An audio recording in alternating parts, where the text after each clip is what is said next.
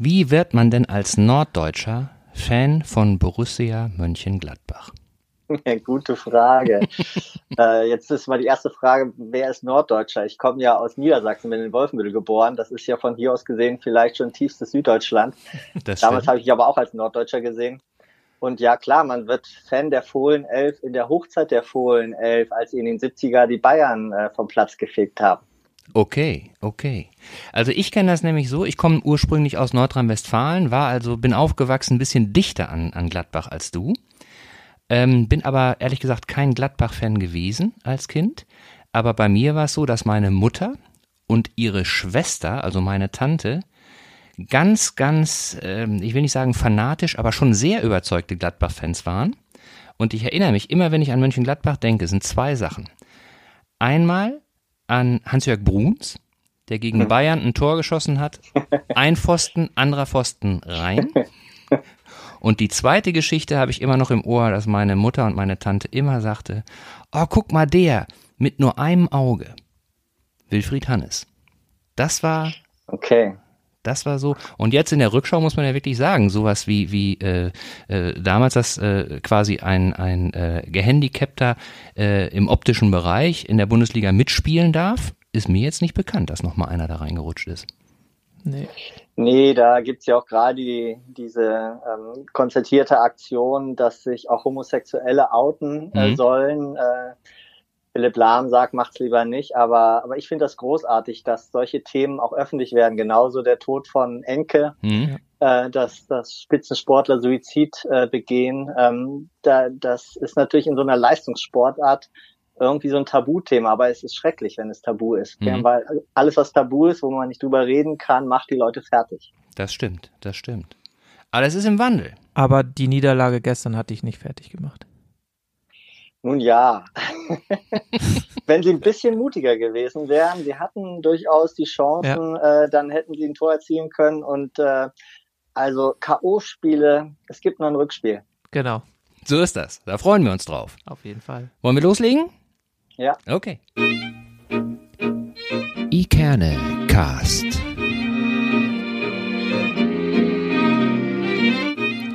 Der Podcast aus Eckernförde für Eckernförde.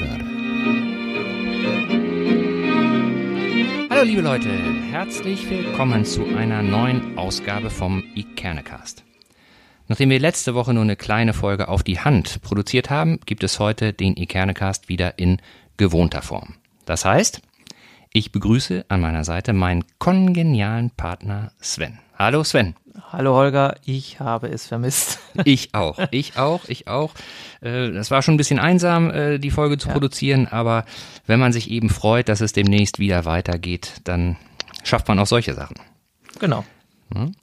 Und die Freude hat uns eben auch äh, äh, ja, wach gehalten und ähm, auf die heutige äh, Folge, muss man wirklich sagen, haben wir uns beide ja schon lange gefreut, weil genau. als wir uns hingesetzt haben zu Beginn und überlegt haben, ähm, was wollen wir mit Kernecast eigentlich machen, so, äh, wen wollen wir da eigentlich sprechen, über wen, mit wem wollen wir sprechen, hatten wir beide unabhängig voneinander unseren heutigen Gast ziemlich schnell auf dem Schirm.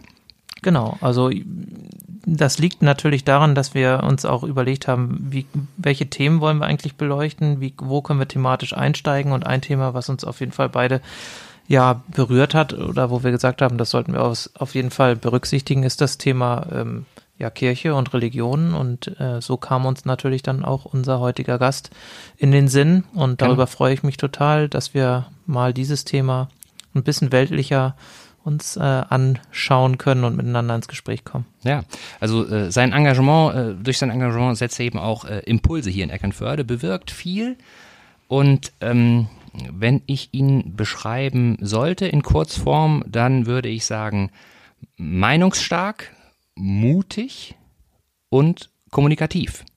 Das wäre so meine Kurzbeschreibung, die mir einfällt. Das trifft ganz gut. Ja. Und wir begrüßen ganz herzlich heute Abend Michael Jordan. Hallo Michael, würdest du mit der Kurzbeschreibung einverstanden sein? Erstmal, hallo Holger, hallo Sven, vielen Dank für die Einladung, freut mich sehr. Ähm, also gefällt mir jedenfalls.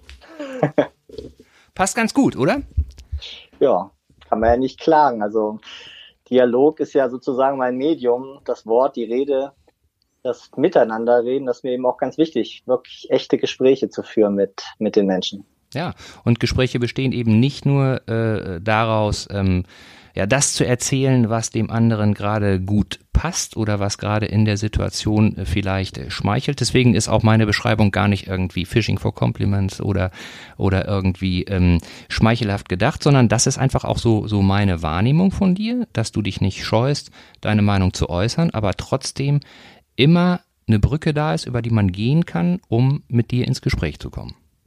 Und also das, was mir wichtig ist, ist eben nicht nur selber zu reden, sondern vor allem auch zu hören. Mhm. Äh, weil ich es einfach ungemein spannend finde. Das bringt auch mein Beruf ja schon mit sich, mit so ganz, ganz unterschiedlichen Anlässen, äh, wo ich mit den Menschen in Kontakt trete. Aber ich finde es eben auch spannend, auch mal auf dem Wochenmarkt einen Kaffee zu trinken und äh, mit irgendwem ins Gespräch zu kommen. Mhm. mhm. Ja, du bist äh, Pastor hier in der Gemeinde St. Nikolai und seit 2018 bist du, glaube ich, hier, ne? August 2018 sind wir hierher gekommen. Mhm. Aber du hast ja vorher auch äh, ganz was anderes gemacht. Ne? Du kommst aus, aus äh, Niedersachsen, aber ursprünglich war ja nicht dein erster ähm, beruflicher Einstieg äh, direkt äh, Theologie und Seelsorge.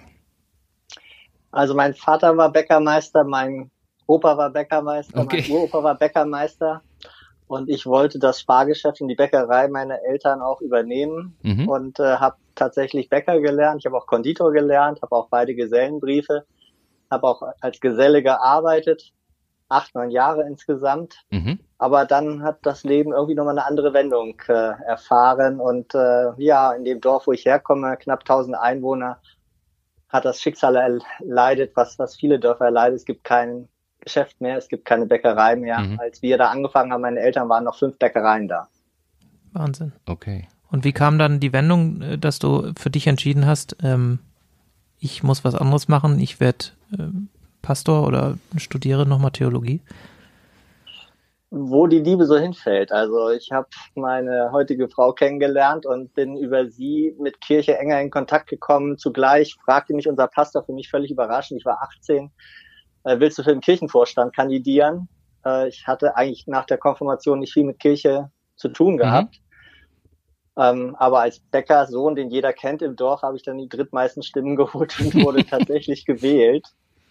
Und dachte, okay, war noch ein toller Diakon da, der da Jugendarbeit begann. Also äh, viele Komponenten haben dazu geführt, dass ich mit Kirche in Kontakt kam und dann fand ich das irgendwann ziemlich spannend dass du dich noch intensiver damit beschäftigen wolltest. Ich meine, Kirche spannend finden und da mitmachen und dann eben auch den Schritt zu wagen, ähm, ja, Theologie zu studieren und äh, wesentlicher Bestandteil zu werden, ist ja noch, noch was anderes. Ich sage das deswegen, weil ähm, äh, ich mir ganz gut vorstellen kann und nachvollziehen kann, wie es ist, in diesem Schoß der Kirche sozusagen auch aufzuwachsen und eben auch die Vorzüge zu genießen. Bei mir war das nämlich auch so. Ich bin zwar katholisch, aber ich bin auch in so einem kleinen Dorf groß geworden und äh, war da auch ähm, notgedrungen, äh, weil es eben äh, so war in diesem Dorf, auch in der Kirche aktiv, aber mir hat das auch sehr viel Spaß gemacht. So, ne?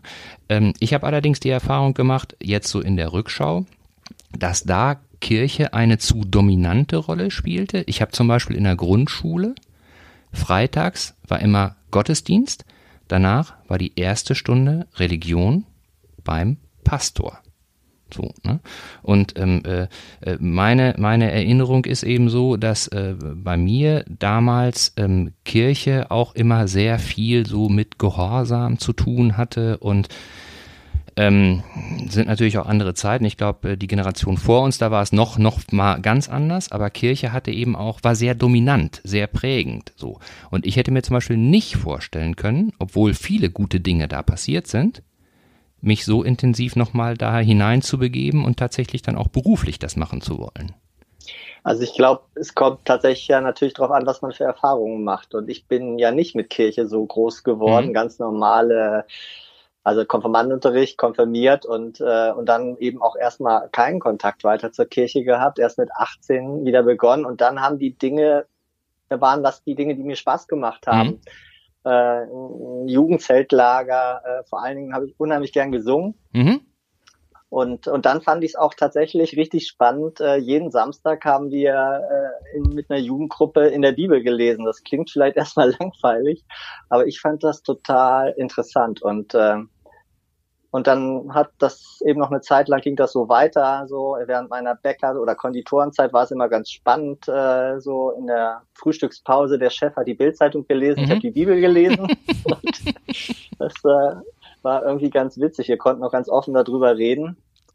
Ähm, aber dann nachher tatsächlich doch wirklich mein Abi nachzumachen und dann Theologie zu studieren, äh, da, da hat's doch noch mal was gebraucht. Und ich kann mich noch gut erinnern, wie ich im Garten war und ein Buch gelesen habe von einem Theologen, die Stunde des Amos. Und der hat das Alte Testament und diesen Propheten, der die so, der die sozialen Missstände damals kritisiert hat in seiner Zeit, dermaßen krass übersetzt und ausgedrückt, dass ich gedacht habe, äh, so möchte ich auch übersetzen können. Und man mhm. muss ja dann auch Hebräisch, Griechisch, Latein mhm. lernen. Äh, also das war wie so ein Initialerlebnis. Ähm, das willst du auch so. Und ähm, ja, da hatte ich halt Feuer gefangen äh, mhm. und, und habe dann auch gern studiert. Mhm.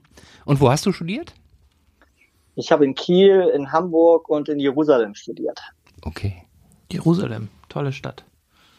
War ich, war ich noch nie, aber äh, wie, wie lange warst du denn in Jerusalem? Also ich war 1995, 96 äh, dort äh, an einer katholischen Benediktinerabtei, war auch äh, katholisch-evangelisch auf Deutsch und auf Englisch. Ich habe leider weder Hebräisch noch Arabisch gelernt, aber mhm. wir hatten natürlich viel Kontakte zu den Leuten. Am 4. November 95 ist Rabin erschossen worden. Mhm. Wir waren gerade am See Genezareth. Ich weiß noch genau, wie wir diese Nachricht dort bekommen haben. Und als wir wieder zurückkamen, die ganzen Blumen an seiner Grabstelle, fürchterliche Busattentate damals. Mhm. Aber daneben eben auch durch den Sinai wandern, in der Wüste übernachten, äh, abends gucken, dass keine Skorpione irgendwie mhm. rumlaufen, äh, so, weil man übernachtet dann schlicht mit Schlafsack unterm freien Himmel und ihr könnt euch, euch kaum vorstellen, solch einen Sternenhimmel, wenn um einen herum mhm. überhaupt kein Licht ist, das ist fantastisch so. Und im August eine Sternschnuppe nach der anderen. Also ich liebe dieses Land und äh, und habe eben auch bis heute gute Kontakte Ach, sowohl ja. zu Israelis wie zu Palästinensern. Also was, ich war auch zweimal in Jerusalem tatsächlich mhm. damals, als ich noch bei der Bundeswehr war, mhm. in Haifa und Tel Aviv damals gelegen mit dem Schiff und wir sind natürlich auch nach Jerusalem gefahren und haben uns die Stadt angeschaut, äh, waren in Yad Vashem, ähm, auch am See Genezareth und am, am Toten Meer. Und was mich da so bewegt hat, ist tatsächlich, dass man in Jerusalem selbst ja nicht nur eine Religion irgendwie vorfindet, sondern eben wirklich ja fast alle, die mhm. es so gibt, ob das nun äh, ähm, ja das Judentum ist oder das Christentum, die Katholiken, ähm, die Protestanten, aber auch die Moslems und mhm. das alles wirklich so hautnah, die die die ja, Geburtsstätte der Religion oder die, die, diesen Kern der Religion mal zu erleben und mhm. wirklich zu sehen und die historischen Geschichten mal wirklich irgendwie wahr werden zu mhm. lassen für einen. Das hat mich da tatsächlich so gepackt, dass ich mich dann auch äh, intensiver wirklich mit, den, mit dem Thema Religion beschäftigt habe. Mhm. Und ähm, also ich kann das nur jedem empfehlen, wenn er die Möglichkeit hat, mal nach Jerusalem zu kommen, das auch echt zu machen, weil kann man, ich nur unterstützen. Man bekommt mhm. da einen ganz anderen Eindruck von Religion und Kirche und von dem, was historisch auch dahinter steckt. Mhm. Und man beschäftigt sich dann ganz automatisch mit diesen Themen, weil die einfach so hochspannend sind und die Kulturen äh, einfach so viel mitbringen. Das ist wirklich toll. Also mhm. hoffe ja. nur, dass es da lange jetzt irgendwie äh, friedlich bleibt, dass man dorthin fahren kann und das äh, ist sicherlich nicht ganz einfach dort. Nee. nee. So, und dann bist du zurückgekommen und wie ging es dann weiter? Ja, ich habe mein Studium dann in Kiel abgeschlossen und dann äh, erstes Examen und danach ist ja so eine Praxisphase wie bei den Lehrern, die ein Referendariat machen, machen mhm. die Theologen dann oder die angehenden Pastoren und Pastorinnen ein Vikariat. Und äh, das habe ich dann in, in Heikendorf gemacht. Mhm auch wunderbar da. Schönste Ort, um die Windjammerparade äh, zu sehen während der Kieler Woche. Man ist ganz nah dran, vorne unten im Mölten Ort. Äh, und Heikendorf war, war wirklich auch eine ganz tolle Zeit, auch das Vikariat. Ähm, und danach äh, kam dann meine erste eigene Fahrstelle, wo ich selber in die Verantwortung kam. Das war dann in Friedrichstadt und da war ich 13 Jahre Pastor. Okay, okay. Und ähm, ich habe irgendwie äh, in der Vorbereitung auf unser Gespräch da auch nochmal so, so einen äh, äh, kleinen Hinweis gesehen. Ähm, als du da anfingst, da wurdest du auch direkt mit einer relativ umfassenden Problematik konfrontiert, ne? Naja, also es war tatsächlich so. Äh, ich war ja quasi Neuling, äh, aber ich war so vier Wochen da, im ersten Advent angefangen und dann war ich ab und an mal beim Döner und äh, dann hat der Besitzer vom Döner gefragt, kannst du mal zu der Familie da um die Ecke hinkommen? Und dann war da eine Familie, eine kurdisch-jesidische Familie, äh, Mann und Frau und fünf Kinder, äh, die, die fragten, ob sie bei uns Kirchenasyl bekommen können. Mhm. Ein Thema, mit dem ich mich vorher so wirklich noch nicht beschäftigt hatte und ähm, und das war dann eine ziemlich heiße Zeit und vier Monate später mit ganz viel Beratung, auch durch die Fachleute unserer Kirche äh, und die Flüchtlingspastorin vor allen Dingen auch, hatten wir dann eine Kirchenvorstandssitzung, wo wir dann Farbe bekennen mussten. Mhm. So, machen wir das oder machen wir das nicht? Wir hatten das geprüft. Das ist immer eine Einzelfallprüfung, macht man sehr sorgfältig, äh, weil diese Menschen stehen ja sozusagen vor der Ausreise. Ja. So, und äh, werden dann ausgewiesen und sind in der Regel auf der Flucht vor mhm. den Behörden. Und äh, ähm, also man begibt, man gibt sich in eine Grauzone mhm. damit. Mhm. Und wir haben dann aber gesagt, wir machen das äh, und ab dem Moment ist es auch keine Grauzone mehr, denn man meldet den Behörden, dass mhm. man äh, Menschen ins Kirchenasyl aufgenommen hat. Und, äh, und das hat dann aber noch ein Jahr lang gedauert. Und dann habe ich die größte Demonstration in in Friedrichstadt erlebt mit 500 Leuten für diese Familie, als es nämlich dann doch hieß, nee, sie müssen jetzt doch gehen, mhm. obwohl wir unheimlich viele Gutachten beigebracht haben. Am Ende, ganz kurz vor der Ausreise, hat dann ein 100 Seiten starkes Gutachten doch noch bewogen, dass sie bleiben durften. Mhm. Und drei Jahre später erst gab es dann nochmal einen Gerichtstermin in Hannover, wo wirklich Daumen hoch oder Daumen runter war. Und auf einmal war Daumen hoch. Und mhm. äh, das Schönste war dann, bei der Hochzeit des ältesten Sohnes eingeladen zu sein Ach, und mal so eine kurdisch-jesidische Hochzeit äh, mitzuerleben. Das ist irre, so wie, wie dort getanzt wird und äh, ganz andere Art und Weise zu feiern. Hm. Äh, super. Also wir haben immer noch Kontakt zueinander. Über Facebook findet man dann auch manchmal wieder zueinander. Hm. Äh, und ich bin sehr froh, dass diese Familie in Deutschland leben kann. Das glaube ich dir, das glaube ich dir. Ich glaube, das sind auch ganz einschneidende Erlebnisse, wenn man da mit äh, konfrontiert äh, wird und vor allen Dingen, wenn man dann eben auch ähm, so, so erleben darf, ähm, dass dann äh, man nicht mehr alleine dasteht. Ne? Ihr habt das äh, zu Beginn musstet ihr es als Kirche so ein Stück weit entscheiden und und auch verantworten, aber wenn dann eben die Gemeinde und die Gemeinschaft eben auch aufsteht und sagt, so wir unterstützen das, wir helfen ja. euch, so das ist natürlich, äh, glaube ich, eine ganz äh, tolle Erfahrung, wenn man Solidari ja. Solidarität so erlebt. Ne? Und eben auch, dass ja. Leute aufstehen und sagen, ich habe eine Haltung und die zeige ich jetzt auch mal. Ja, und da hat sich eben auch gezeigt, sowas kann man auch nicht alleine. So, da braucht es das ja. Gremium, was hinter einem steht, da braucht es einen Kirchenkreis, der hinter einem steht, äh, wir mussten eine Wohnung eine Zeit lang bezahlen, äh, das hat Geld gekostet und vor allem braucht es Leute, die sich dann um medizinische Versorgung kümmern, mhm. zur Schule gehen, Gespräche mit dem Landrat und all diese Dinge. Äh, so und meine Aufgabe war es dann eben vor allen Dingen auch Kommunikation in der Stadt zu schaffen und mit den Parteien zu reden und mit dem Bürgermeister zu reden und so weiter. Und äh, als das Ganze dann noch hochkochte und tatsächlich äh, die Mutter mit ihrem Sohn auf der Straße beim Fensterputzen vor dem Gemeindehaus verhaftet wurde von mhm. der Polizei, äh, ging es dann nochmal richtig hoch her und ich bekam dann einen Crashkurs in äh, Medien, äh, mhm. äh, als der NDR vor der Tür stand und wissen wollte, was ist denn da los. Wahnsinn, ne? Also was, was, was für ein behördlicher Vorgang hinter einem so menschlichen Bedürfnis, äh, vor Krieg zu fliehen und irgendwo Asyl, Asyl zu suchen, dann dahinter stecken. Also, dass man so viel bewegen muss, nur damit Menschen sicher sein mhm. können. Mhm. Also, es ist ja schon echt krass, dass sich das dann auch so lange hinzieht, denn bis nach drei Jahren dann ein Gericht das entschieden hat, ob die nun da bleiben dürfen oder nicht. Mhm. Ja, das ist ja auch ein Problem bei der bei der ganzen Geschichte, dass es dass es einfach alles viel viel zu lange dauert und äh, und diese Menschen in großer Unsicherheit leben und immer von Duldung zu Duldung, von Bescheid zu Bescheid leben und manche wissen auch überhaupt nicht, was passiert, dann dürfen sie nicht arbeiten und, und all diese Dinge. Deswegen nimmt mich das eben auch jetzt mit, wenn ich solche Bilder sehe, äh, wie Erdogan die Leute an die Grenze karrt oder wie in ein, das Flüchtlingslager abbrennt in, in Griechenland und oder wie Menschen schlichtweg auf dem Mittelmeer ertrinken, mhm. weil Europa es nicht schafft, eine vernünftige Asylpolitik äh, auf den Weg zu bringen, dass Leute auf anderen Wegen, auf sicheren Wegen äh, und, äh, und geordneter Art und Weise äh, auch, auch, auch hierher kommen können. Mhm. Mhm.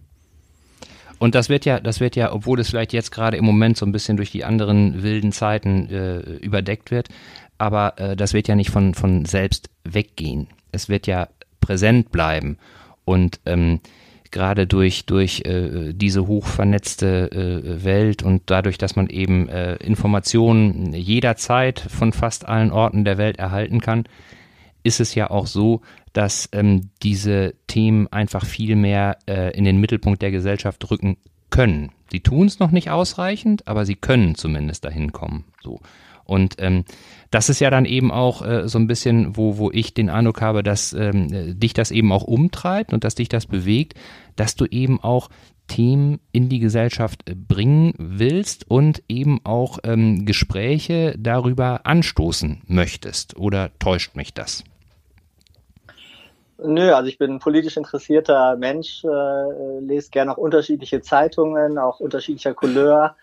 Ähm, und, äh, und ich sag mal, das ist auch mit äh, ein, ein, einer der, der also das, was mir Spaß macht, auf Facebook zu sein, mhm. weil man da immer sehr schnell äh, alle möglichen Informationen bekommt. Ähm, und, äh, und dann eben auch die Möglichkeit hat, das auch mit anderen zu teilen und, äh, und darüber auch dann, wenn es denn gelingt, in guter Art und Weise miteinander zu kommunizieren. Mhm. Siehst du das auch so ein bisschen als Auftrag, äh, als deinen Auftrag, solche Themen dann, ähm, ich sag mal, als, als kirchliches Mitglied, als, als Pastor, solche Themen dann in die, in die Gesellschaft reinzutragen und zum, zum Denken anzustoßen? Ist das auch ein Teil von, äh, von Kirche? Oder von deiner, dein, oder ist das ein Teil deiner Aufgabe? Oder hast du dir das so ein bisschen selbst gegeben? Also es ist auf jeden Fall, äh, entspringt meinem, meinem Kirchenbild äh, und auch meinem Glaubensverständnis, dass, äh, dass der Glaube sich mitten im Leben, be, be, be, ja, wie, wie kann man sagen, äh, dass, er, dass er sich bewahrheiten muss. So. Und wenn er da keine Relevanz entwickelt, dann ist es nur mhm. was für Sonntagsreden mhm. und das braucht kein Mensch. Mhm. Und, ähm, und deswegen äh, finde ich, äh, ist es, ist es wichtig, sich eben auch mit solchen Fragen zu beschäftigen. Und wenn man mal genau in die Bibel guckt, äh, wenn Jesus zum Beispiel vom Reich Gottes redet, dann äh, meint er damit nicht irgendeinen St. Nimmerleinstag oder irgendwas, was im Himmel geschieht, sondern dann meint er eine, eine Gesellschaft, in der man nach Gottes Regeln lebt, wo niemand übervorteilt wird, wo, wo niemand, äh, äh wo, wo wo, wo Gerechtigkeit herrscht und, äh, und wo man respektvoll und friedevoll miteinander umgeht. Mhm. So, und insofern, daraus fließt dann so ein Engagement, solch ein Blick und solch eine Wahrnehmung von gesellschaftlichen Themen. Und äh, das sehe ich durchaus als kirchlichen Auftrag, an der Stelle auch dann den Mund aufzumachen. Mhm. Mhm. Wobei es unüblich ist, also unüblich jetzt wirklich völlig wertneutral, zumindest ist mir nicht bekannt, dass ich ähm, äh, Menschen, die in der Kirche aktiv sind und eben auch als Pastor aktiv sind, eben auch tatsächlich erkennen, dass sowas wie soziale Medien, sowas wie Facebook und eben auch andere Kanäle tatsächlich eine total gute Möglichkeit ist, mit Menschen in Kontakt zu kommen. Klar, es ist digital, aber ähm, äh, es besteht ja auch immer die Möglichkeit, das Digitale sozusagen ins Analoge zu transformieren. So, ne? Und ähm, äh, Kirche ist wie alles andere auch im Wandel. Ne? Man muss eben auch als Kirche gucken, wie erreiche ich die Menschen, die ich erreichen möchte und wie äh, transportiere ich eben die Botschaften, die ich habe.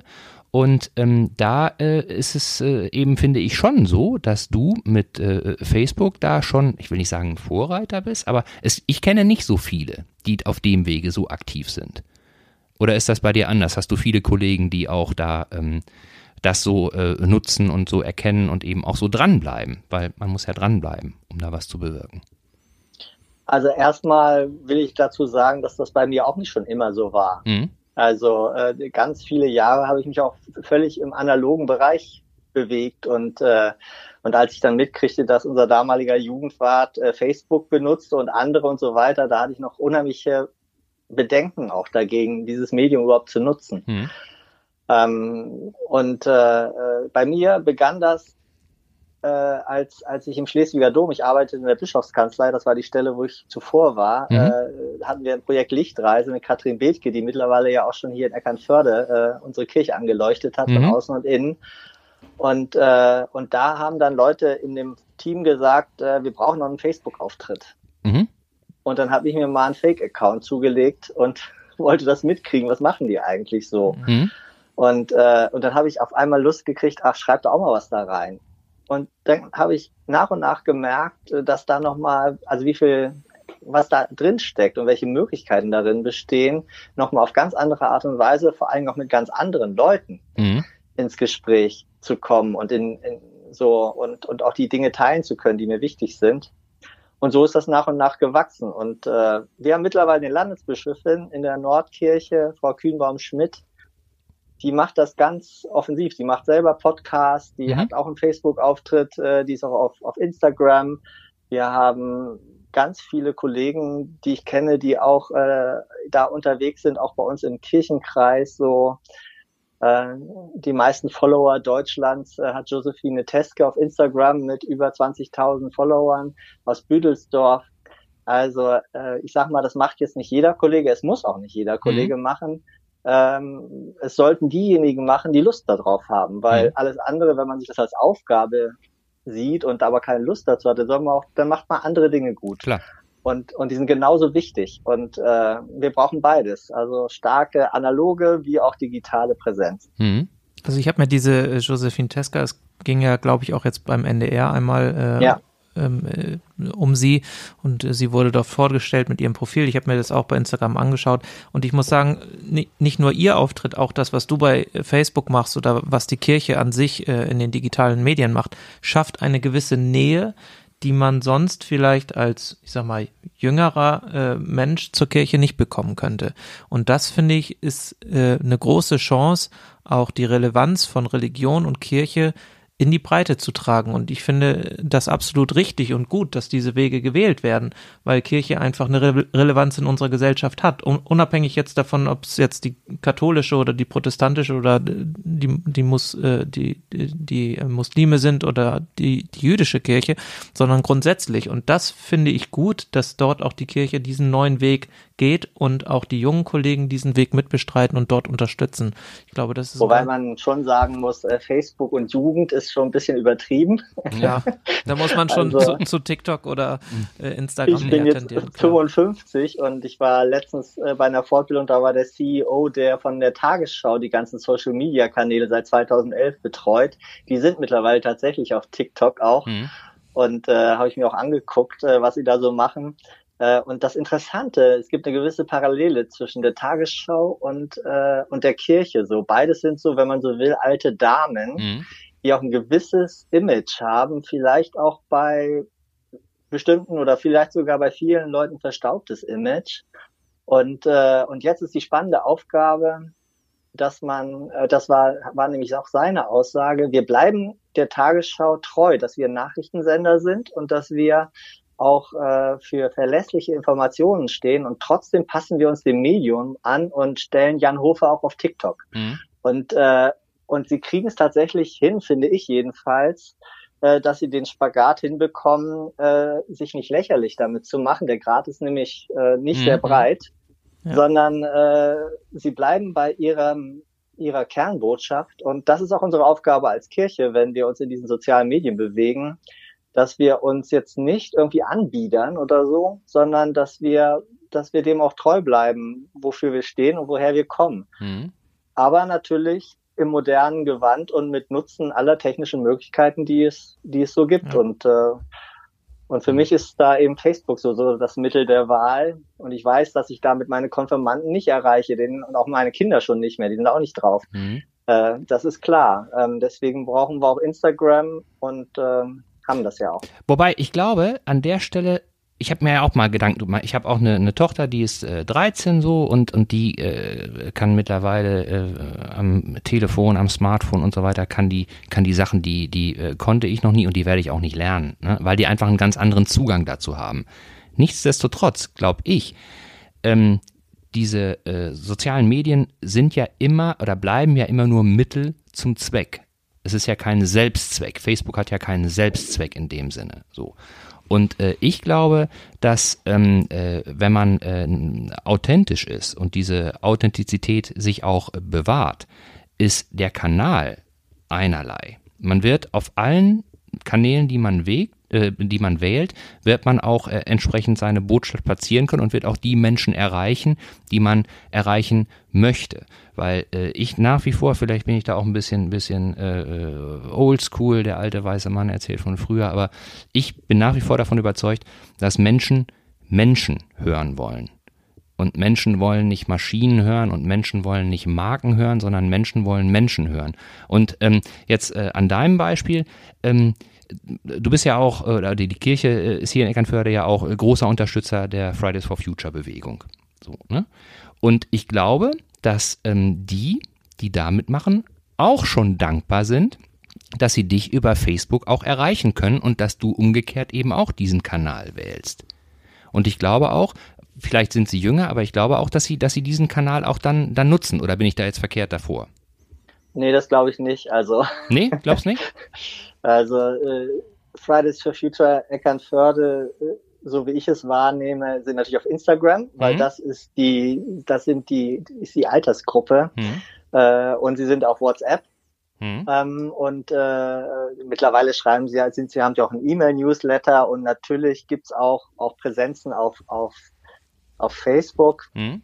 Nee, meine Aufgabe, was heißt Aufgabe? Das, was, also ich mache da ja mit, weil, weil das die Bewahrung der Schöpfung gehört zu mhm. unserem mhm. Kerngeschäft, sage ich jetzt mal. Mhm. Also Glaubensbekenntnis. Ich glaube an Gott, den Schöpfer Himmels und der Erde. Mhm. Also äh, und wir alle gemeinsam wollen noch lange auf dieser Erde leben und auch in Eckernförde. Und wenn der Wasserspiegel steigt, äh, dann äh, dann geht's uns hier dreckig. So, dann saufen wir hier ab. Und äh, äh, also ich finde es ganz offensichtlich, dass man sich hier äh, dafür engagieren sollte. Und so bin ich eben von Anfang an da auch mitgegangen. Äh, nicht beim ersten Mal, aber ab dem zweiten Mal immer. Mhm. Und, äh, und irgendwann habe ich eben auch angefangen, dann auch da mal mal eine Rede zu halten. Ähm, erst noch als Michael Jordan sozusagen, mhm. aber mittlerweile, das habt ihr wahrgenommen, eben äh, sind wir auch als Kirchengemeinde dahinter. Wir haben ja auch ein eigenes kirchliches Umweltmanagement, das nennt sich Grüner Hahn, wo wir auch gucken, dass wir nachhaltig wirtschaften und, mhm. und alles auf den Prüfstand stellen. Und meine Aufgabe ist dann, denke ich mal, eher unsere Generation ist es doch, die es doch verbockt hat. Das stimmt. Die, die Jugendlichen treten uns jetzt mal bisschen krass ausgedrückt in den Arsch, mhm. dass wir äh, einfach aufwachen und, äh, äh, und, und dass es so nicht weitergehen kann, denn wir sind noch an den Hebeln der Macht. Die Politiker ist ja unsere Generation. Ähm, so, und, und, und die werden gewählt. Und wer, wer sind die Hauptwählerschaft? Das sind diejenigen, die auch auf Facebook sind. Mhm. Also vom Alter her gesehen jedenfalls. Und, äh, und, und deswegen ähm, vertrete ich da eben, berichte ich davon, wenn ich bei, da mitgegangen bin oder mhm. man kann auch ein Video von mir da sehen, wie ich eine Rede gehalten habe. Ja, und das geht dann schon manchmal ziemlich heftig zu, äh, was ich dann so auch an Kommentaren dazu lese. Aber, aber andererseits, äh, darum geht's, dass man, dass man darüber miteinander redet. Mhm. Also das muss man, glaube ich, aushalten, wenn man sich auf solchen äh, Plattformen bewegt ähm, und man eben kontroverse Diskussionen anstößt, äh, die eben nicht auf überall auf Gegenliebe äh, stoßen, dass man dann eben auch solche Kommentare bekommt. Also es ist, man bewegt sich ja recht anonym auf, auf diesen mhm. Plattformen, dadurch, dass man sich ja nicht in echt trifft, sondern eben nur digital. Und da ist die Hemmschwelle natürlich bei vielen äh, deutlich niedriger, als wenn wir uns jetzt irgendwie gegenüberstehen und uns mal irgendwie mhm. betteln, sage ich mal in Anführungsstrichen. Ähm, ich glaube, das muss man dann aushalten und ähm, versuchen, immer wieder in die richtige Bahn zu lenken und den Diskurs wieder aufs Wesentliche zu lenken und zu schauen, worum geht's hier eigentlich? Geht hier nicht um sich gegenseitig beschimpfen, sondern eben um eine Meinung, die man hat und die man vertritt. Und darüber kann man ja auch kontrovers diskutieren. Und wenn man das äh, dadurch schafft, dann ist das, glaube ich, ähm, absolut, absolut äh, gut und wünschenswert mhm. auch. Wie gehst du denn damit um? Ficht dich das stark an, wenn da irgendwie auch mal was aus dem Ruder läuft oder irgendwie mal vielleicht unter der Gürtellinie passiert? Oder ist es so, dass, dass du das ganz gut verarbeiten kannst? Also das ist äh, auch mal unterschiedlich ja. so und äh, ich überlege mir auch, äh, es gibt ja auch unterschiedliche Gruppen, in welche Gruppen ich was so absende und in manche Gruppen gebe ich nur was rein, wenn ich das Gefühl habe, mir geht's gerade gut. Ja. Weil ich schon damit rechne, dass es dann auch entsprechende Kommentare äh, da gibt. Aber ich sag mal, wenn, wenn ich ganz normal drauf bin, so, dann, dann glaube ich schon, dass man mit einer gewissen Gelassenheit äh, und, und vielleicht auch mit einer Prise Humor am besten fährt. Mhm. Ähm, und, und, und eins ist immer ganz klar, das ist so meine Richtschnur, äh, egal wie die Leute mit mir umgehen, ich äh, lasse mir davon nicht meine Art und Weise bestimmen, wie ich mit ihnen umgehe. Mhm. Und meine Art und Weise ist von Respekt geprägt mhm. gegenüber der Person. Hart in der Sache, aber aber, aber Respekt gegenüber der Person und, äh, und ich hoffe, es gelingt mir, dass ich, dass ich eben nicht verletzend werde, auch wenn manchmal, wenn man so angeschossen wird, dann ist in der Tat, dann zuckt es einem auch. Ja, und dann ist es immer ganz gut, erstmal mhm. das Handy aus der Hand zu legen, ein bisschen Zeit verstreichen zu lassen. Und äh, das Nette ist ja, mittlerweile reagieren dann noch andere. Mhm. Und, und, und das ist ja irgendwie auch ganz witzig in so einer Community, dass ja auch noch andere das lesen und manche kommentieren dann auch. Also manchmal muss man gar nicht selber reagieren. Mhm. Mhm. Ja, aber das, das ist in der Tat, glaube ich, auch nicht ganz einfach. Ich merke das ja an mir. Ich bin jetzt äh, nicht unbedingt äh, Digital Native, sondern ich lerne jeden Tag dazu, wie das so funktioniert. Aber ähm, ich merke eben schon, dass auf der einen Seite das äh, Negative, dass man auch so ein Stück weit getrieben ist von dieser Geschwindigkeit, die diese Medien haben. Ne? Muss man ja wirklich sagen. Also wenn man da irgendwie was, was äh, postet, dann äh, interessiert es einen ja auch schon wird darauf reagiert und äh, habe ich dann irgendwie Kommentare oder geht, geht auch so ein bisschen um Selbstüberprüfung, liege ich da richtig? Man weiß es ja vorher nicht so genau. Ne? Mhm. Auf der anderen Seite, und das ist das Positive, was ich, was ich nicht gedacht hätte, ähm, dass man auf diesem Weg tatsächlich so viele unterschiedliche Menschen erreichen kann.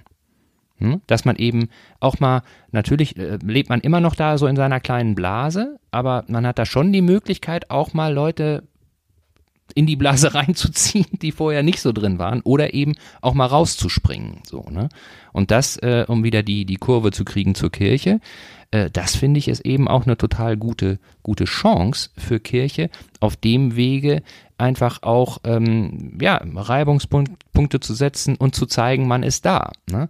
Weil ähm, äh, äh, im Moment ist es ja so, äh, dass auch in diesen, in diesen schwierigen Zeiten Menschen sich nach Hilfe und nach Unterstützung sehen, aber die sich eben auch in oder diese, diese Unterstützung, diese, diese Hilfe, äh, holen sie sich eben auch auf ganz unterschiedlichen Wegen. Oder ist es so, dass, dass äh, du den Eindruck hast, dass Kirche wieder ein äh, relevanter Ansprechpartner geworden ist für Sorgen, für Schwierigkeiten in diesen Zeiten mehr als vorher? Siehst du da irgendwie einen Anstieg von, von Rückmeldungen an, an dich und deine Kollegen? Also, ähm, ob ich einen Anstieg feststellen kann, weiß ich jetzt nicht, aber, ähm, aber ich glaube schon, dass dass wir natürlich da einen Fokus drauf haben und dass wir ja auch in der Stadt verordnet sind. In Borby gibt es das Familienzentrum. Äh, das Familienzentrum in Borby arbeitet eng auch mit dem Familienzentrum der AWO zusammen. Jetzt wird noch ein drittes Familienzentrum gegründet und dort ist man ja ganz eng dran an den mhm. Menschen, die auch wirklich Unterstützung brauchen. Ob das nun Nachbarschaftshilfe ist, ob es darum ging, dass man Masken bekam, als das anfing mit den Masken tragen mhm.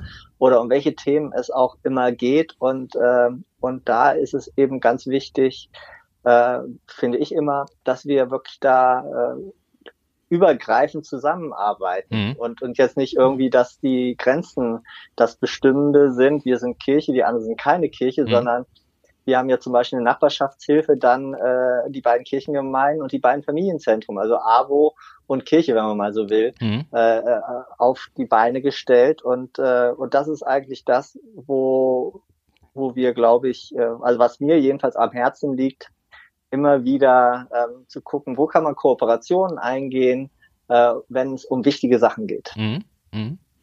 Ja, das ist eben auch das, was, was ich so, guck mal, ich lebe jetzt hier in Eckernförde seit, muss ich kurz überlegen, sechs Jahren. Sechs oder sieben Jahre sind wir jetzt hier. So, ne? Und ähm, vorher hatten wir auch immer schon so, so losen äh, Kontakt zu unserer Gemeinde, ähm, aber ähm, das war jetzt nicht so, dass äh, wir den Eindruck hatten, dass da jetzt so ein, oder zumindest wir waren nicht so in dem Gemeindeleben drin, dass wir jetzt sagen, hätten sagen können, die Gemeinde macht das und das.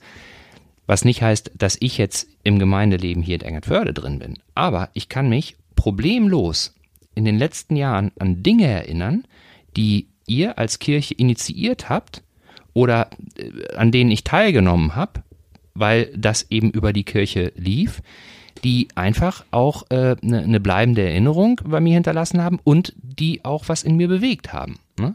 Das fing an, ich weiß nicht, wie lange das her ist, jetzt drei Jahre, das erinnere ich, da gab es diesen wunderbaren Weihnachtsgottesdienst auf dem Rathausplatz. 2018. 2018 war das, ja. Und das war so ein tolles Erlebnis, so ein tolles Gemeinschaftsgefühl. Ne? Ich meine, da stimmte natürlich auch alles. Da war das Wetter brillant und, und äh, die Menschen, die Stimmung war toll. Das war klasse, das war klasse. Aber da äh, kriege ich jetzt noch eine Gänsehaut, wenn ich daran denke, weil das einfach so schön war. Ne? So. Ging mir aber ganz genauso. Das war ja das Problem, dass die Nikolaikirche saniert wurde. Genau. Und was macht man denn jetzt? Und Heiligabend ist der Tag, wo die meisten Leute in die Kirche kommen. Wir haben aber keine. Ja. Äh, also wohin und wie? Und dann kam äh, Katja Kanowski, unsere Kirchenmusikerin, auf diese grandiose Idee, wir gehen auf den Rathausmarkt. Mhm. Und dann haben wir uns angeguckt miteinander, ist ja eine super Idee. Äh, meinst du das jetzt ernst? Und äh, ja, doch, das meinte sie sehr ernst und, äh, und hat uns ganz schnell davon überzeugt, wie grandios diese Idee war. Und dann haben, hat jeder ist da eingegangen, äh, in, eingegangen auf diese Idee und hat sich da eingebracht. Und äh, nachher waren dann die Kühe äh, da und es waren die Konformanten, die die äh, heilige Familie dargestellt mhm. haben. Emma war da auch mit dabei ja, ja. und andere äh, so. Und äh, das, das war einfach einfach toll. Und dann dachten wir, wie viele Leute werden denn so kommen? Wurden wir auch von der Presse vorher gefragt. Naja, gut, also wenn so 100 Leute kommen oder 200 Leute kommen, dann ist ja schon ganz schön. Wir waren selber überwältigt davon, dass der ganze Platz voll war, geschätzt 2000 Leute. Ja, ja. Es war auch, und es ist auch für uns nach wie vor Gänsehaut, wenn wir daran denken. Mhm. Und ähm, im letzten Jahr hätten wir es auch 2019 äh, hätten wir es machen wollen. Äh, da, da, da hat, funktioniert das nicht, weil Wochenmarkt noch war an dem Tag. Und im letzten Jahr wollten wir es mit Borby zusammen machen. Äh, und hatten richtig Pläne für vier Gottesdienste hintereinander mit jeweils 500 Leuten. Mhm. Und, äh, und dann wurde das so stark, aber mit Corona, dass, mhm. dass das daran nicht mehr zu denken war. Und ähm, ja, aber wer weiß. Wer weiß, was kommt. Jedes Jahr wieder. Ja, ja, ja, ja. Und wo du es eben sagtest, Katja Kanowski, da, das ist eben auch äh, so etwas, woran ich mich äh, äh, total gerne erinnere. Äh, hängt natürlich auch so ein bisschen damit zusammen. Meine Tochter hat damals im, im äh, Kinderchor gesungen und äh, die hatten damals eine Aufführung gemeinsam mit dem Flensburger Chor, auch mhm. St. Nikolai. Einmal war das, äh, war das hier in Eckernförde und äh, dann war das in Flensburg. Da bin ich auch nach Flensburg. Da habe ich es hier in Eckernförde mir angesehen und angehört und bin auch nach Flensburg gefahren, weil das einfach so schön war. Ne? Weil das einfach so ein, ein, ein äh, tolles Gemeinschaftserlebnis war, dass ich gesagt habe, nee, da, das mache ich gerne nochmal mit. Also da nehme ich auch selber total viel mit.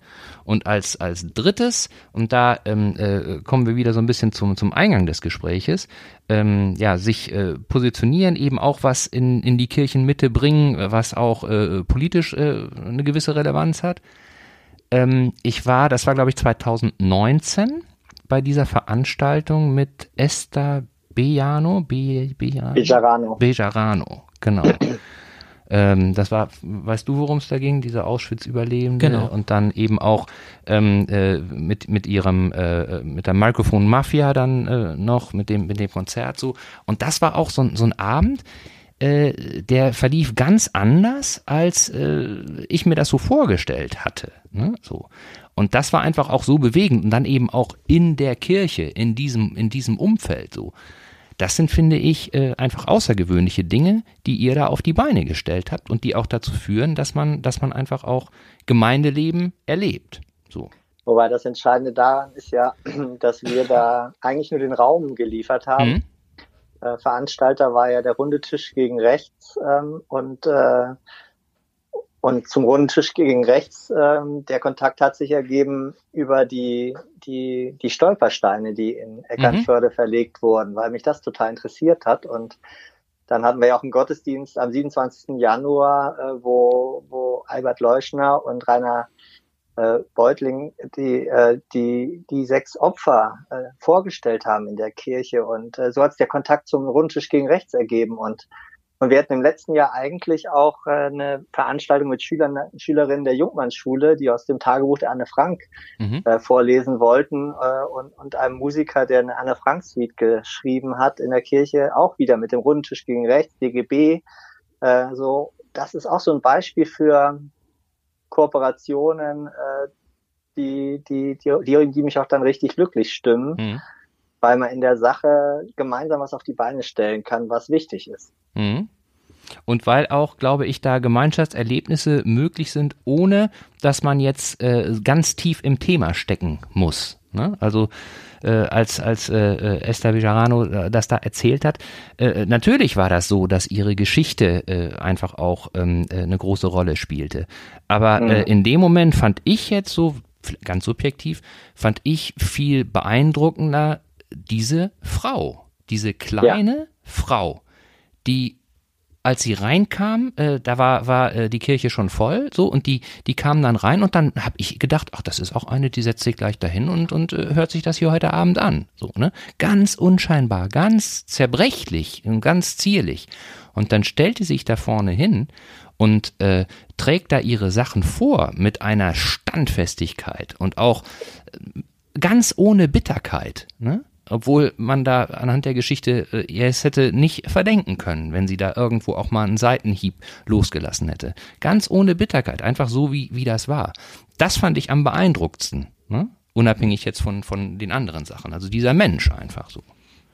Also ich, ich finde ja, äh, oder für mich zumindest ist, ist in den letzten Jahren hat sich Kirche schon auch verändert, äh, dahingehend, dass versucht wird, nicht nur Kirche als Gottesdienst zu betrachten, wo ich hingehe und mir eine Predigt anhöre und aus dem Gesangbuch äh, singe, Lieder singe, sondern dass Kirche eben auch ein Ort sein kann, wo ich eben genau solche gesellschaftlich relevanten Themen erleben kann, kann. Und das wiederum bringt mich dann, weil ich an diesem Ort bin, ja, auch zu kirchlichen und religiösen Gedanken. Ja, wenn man sich jetzt mal die Kirche St. Nikolai anschaut, dann gibt's dort keine Kirchenbänke mehr. Also es ist mhm. nicht mehr vielleicht die klassische Kirche, wie man sie selber kennt, wo ich mich auf eine Bank setze, die kalt ist und dann ähm, höre ich mir eine Predigt an, sondern sonst wäre Greenscreen auch nicht möglich gewesen in der Kirche. Unter anderem. Genau. Ne? Also ich kann ich kann dort äh, Yoga machen oder Meditation in einer Gruppe. Es gibt unterschiedliche Möglichkeiten der Gestaltung dieses Raumes und ähm, das finde ich macht Kirche tatsächlich ähm, so attraktiv jetzt auch in den letzten Jahren, weil es eben nicht nur um Gottesdienst geht im klassischen Sinne, sondern eben auch um gesellschaftlich relevante Themen, die ähm, ja sicherlich auch für die Kirche ähm, eine Relevanz haben. Und das finde ich gut. Und ich glaube auch, wenn die Kirche daran festhält und das weitermacht und da auch entsprechend junge Themen und junge Leute anspricht, dann äh, sicherlich auf dem richtigen Weg ist. Ähm, ja. Was schwebt dir denn da so vor? Hast du schon Ideen? Ist natürlich schwierig, jetzt irgendetwas etwas zu planen, weil es ist nichts planbar. Also für St. Nikolai ist ganz klar, wir haben eine großartige Kirche in der Mitte unserer Stadt. Ähm, und, äh, und wir haben einen Kirchplatz da drumherum. Wir haben äh, ein, einen Ort, der sozusagen für sich schon ein Programm mhm. äh, darbietet, äh, mhm. so der, wo der Leute versammeln kann und auch versammeln soll. Und zwar zu ganz unterschiedlichen Anlässen. So. Mhm. Und äh, wenn ich auch an das nicht leider nicht stattgefundene äh, Benefizkonzert mit Tears for Beers mhm. äh, denke, das werden wir natürlich nachholen, sobald es irgendwann möglich ist. Aber wir haben eben auch äh, einen Evensong mit anglikanischen, wunderschönen Gesängen durch den mhm. St. Nikolai-Chor. Wir haben eine fantastische Orgel. Äh, wir haben alle Möglichkeiten durch die flexible Bestuhlung. Man kommt jetzt rein, äh, auch mit dem Rollstuhl kann man reinfahren sozusagen. Wir können ordentlich was hören und sehen, weil die Beschallung und alles erneuert und modernisiert worden ist. Es ist ein Traum, diese Kirche. Mhm.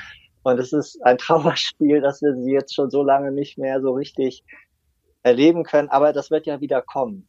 Und, äh, ähm, und, und da gibt es eben auch Pläne, ähm, auch, äh, auch wieder in Kooperationen, ähm, auch mit, mit der Touristik, aber auch mit Borbi zusammengedacht, wie wir hier Kirche in Eckernförde lebendig gestalten können, jeder an seinem Ort, mhm. auch mit unterschiedlichen Schwerpunkten, ähm, so wie wir auch, auch sind, auch in, auch in diesen beiden Kirchengemeinden.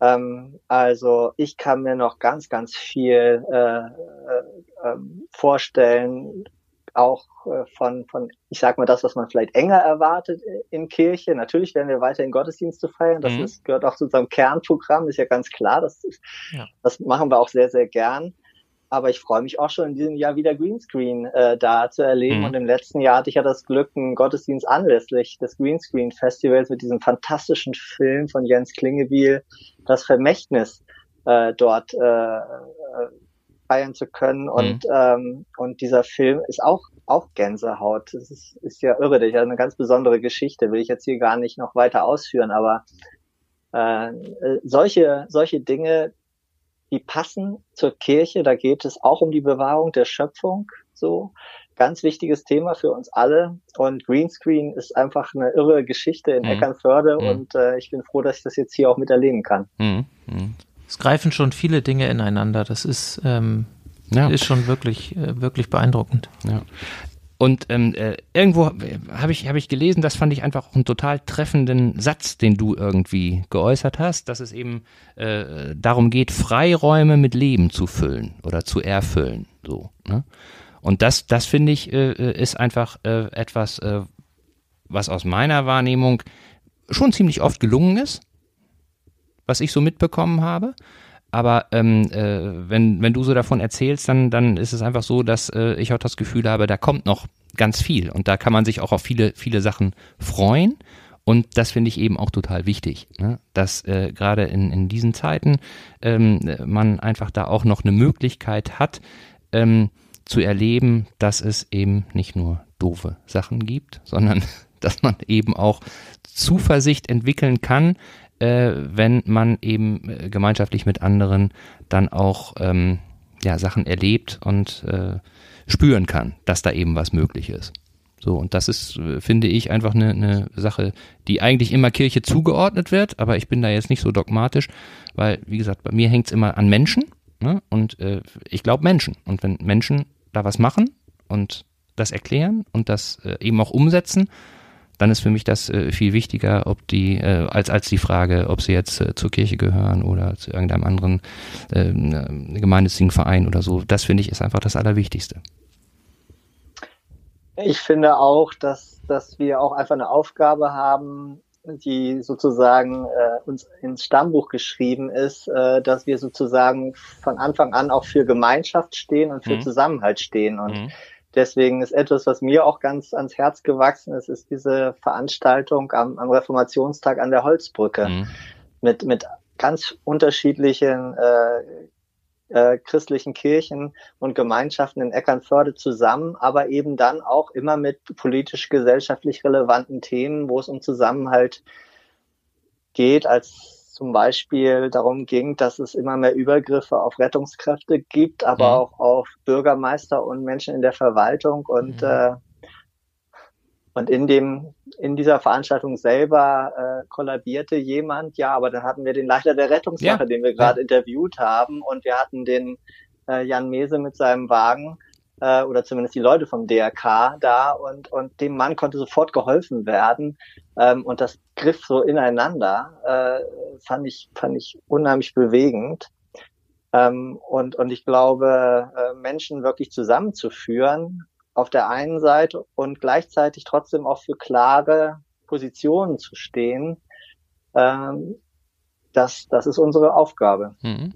Ja, und jetzt von der anderen Seite, ich war an dem Abend auch da und äh, bin da, bin da äh, schon zielgerichtet hingegangen, aber äh, war jetzt auch äh, so, dass ich mir das mal angucken wollte. So, ne? Das war jetzt nicht so, dass ich da jetzt eine riesige, äh, riesige Erwartungshaltung hatte, aber als ich dann da war, dann, ich bin da aber auch sehr empfänglich dafür, wenn sich irgendwo in der Gemeinschaft irgendwie so ein Spirit entwickelt, so, ne, dann, dann äh, äh, macht mich das ganz besonders äh, froh oder oder äh, finde ich ist das was was ganz außergewöhnliches so und das war auch wieder so eine so eine äh, Situation als ich mich umgeguckt habe da waren völlig unterschiedliche Menschen und äh, ein paar kannte ich ein paar kannte ich nicht aber aus völlig unterschiedlichen Blasen haben die sich da getroffen ne? aber eben unter diesem unter diesem großen Dach diese gemeinschaftliche Feier zu erleben und sich anzuhören, was da erzählt wird und einfach auch Menschen zuzuhören und so. Und das ist einfach das, finde ich, was es, was es ausmacht. Ne? So dieses Gemeinschaftsgefühl, daraus resultiert dann auch äh, Zusammenhalt und äh, natürlich auch äh, Respekt und respektvollem äh, Umgang miteinander und eben auch Wertschätzung. Darum geht's ja auch ein Stück weit, ne? dass man, dass Absolut. man Wertschätzung äußert oder äh, äh empfindet oder überhaupt äh, in der Lage ist, Wertschätzung äh, zu spüren auch. Ne? Geht ja nicht nur darum, dass andere Leute einem das zeigen, sondern es tut einem selber ja auch gut, ne? wenn man wenn man merkt, das was ich mache das ist schon richtig, das finden, finden Leute gut. So, ne? Und das war einfach ein total gutes Forum dafür dass man das wieder so erleben konnte. Ja. Jetzt habe ich schon wieder Gänsehaut, wenn ich daran denke. Muss ich, muss ich, muss ich jetzt sagen. Muss ich jetzt sagen. Das war schön. Prima. Dann äh, haben wir, glaube ich, heute ganz viel ähm, natürlich auf der einen Seite von dir erfahren, Michael, aber ich glaube auch einen wesentlichen Beitrag für unsere Zuhörer geleistet, warum es so wichtig ist, gerade auch in, in diesen merkwürdigen Zeiten, in denen wir uns befinden, ähm, Zusammenhalt zu suchen, Gemeinschaft äh, zu produzieren, miteinander ins Gespräch zu kommen und äh, auch wenn es manchmal inhaltlich, äh, wie du sagtest, ja äh, hart äh, zur Sache geht, dennoch den Respekt voreinander nicht zu verlieren. Und ähm, Kirche kann da einen ganz wesentlichen Beitrag in unserer Gesellschaft leisten, dass wir uns an diese Regeln, die wir uns alle ja irgendwie wünschen, auch äh, in Zukunft halten. Und von daher glaube ich, ist diese Corona-Pandemie ähm, ein, ein auf der einen Seite auch ein ähm, eine Chance für uns alle, ähm, diese, diese Dinge zu berücksichtigen, daraus zu lernen und ähm, in Zukunft äh, friedlicher und ja, respektvoller miteinander umzugehen, da wo es vielleicht noch nicht so ausgeprägt ist, wie man sich das wünscht. Und eben andere Dinge nicht zu vergessen. Es passieren auch noch andere Sachen, die es auch wert sind, betrachtet zu werden. Michael, hab vielen, vielen Dank. Das war sehr interessant und ähm, ich muss auch jetzt ganz persönlich sagen, dass mich das Gespräch mehr bewegt hat, als ich äh, im Vorhinein so gedacht habe, weil mir jetzt auch noch ganz andere Gedanken so gekommen sind äh, bei den Dingen, die du, du so gesagt hast, die es auch wert sind, äh, darüber noch mal ein bisschen weiter nachzudenken. Hab vielen, vielen Dank. Das war sehr schön. Ganz herzlichen ja, Dank. Vielen Dank nochmal für eure Einladung. Hat mir auch ganz viel Spaß gemacht und äh, ich bin schon gespannt auf die nächsten Folgen. Ja, prima. Klasse. Ja, die nächsten Folgen. Die werden sicherlich äh, kommen, aber ähm, wir würden uns natürlich auch wieder sehr freuen, wenn ihr wieder Kontakt zu uns aufnehmen würdet und vielleicht euch äh, auch dazu äußern würdet, was wir heute so besprochen haben, weil ich glaube, heute gab es viele Ansatzpunkte dafür, auch mal ähm, seine Meinung dazu zu sagen oder auch äh, vielleicht äh, zu sagen, was es so mit einem gemacht hat. Und die Kanäle sagt jetzt nochmal Sven. Hast du es wieder vergessen? ich hab's wieder vergessen. Also, wie gesagt, äh, die bekannten Kanäle, ich fange mal ganz einfach an. Äh, wir sind natürlich immer über E-Mail zu erreichen unter moin.ikerne-cast.de und dann auf unseren äh, sozialen Medien bei Instagram unter Ikerne Podcast und auch bei Facebook unter Ikerne Podcast. Dort könnt ihr uns Kommentare hinterlassen, könnt ihr uns aber auch persönliche Nachrichten schicken, wie es euch gefällt. Und ansonsten natürlich auch auf unserer Webseite haben wir ein Kontaktformular unter https www.ikerne-cast.de. Klasse. Hast du sehr gut gemacht. Habe ich Sven. gut gemacht. Ab vielen Dank. Ja, vielen Dank fürs Zuhören und wir freuen uns auf die nächste Folge. Sagen nochmal ganz herzlichen Dank an Michael Jordan. Ja.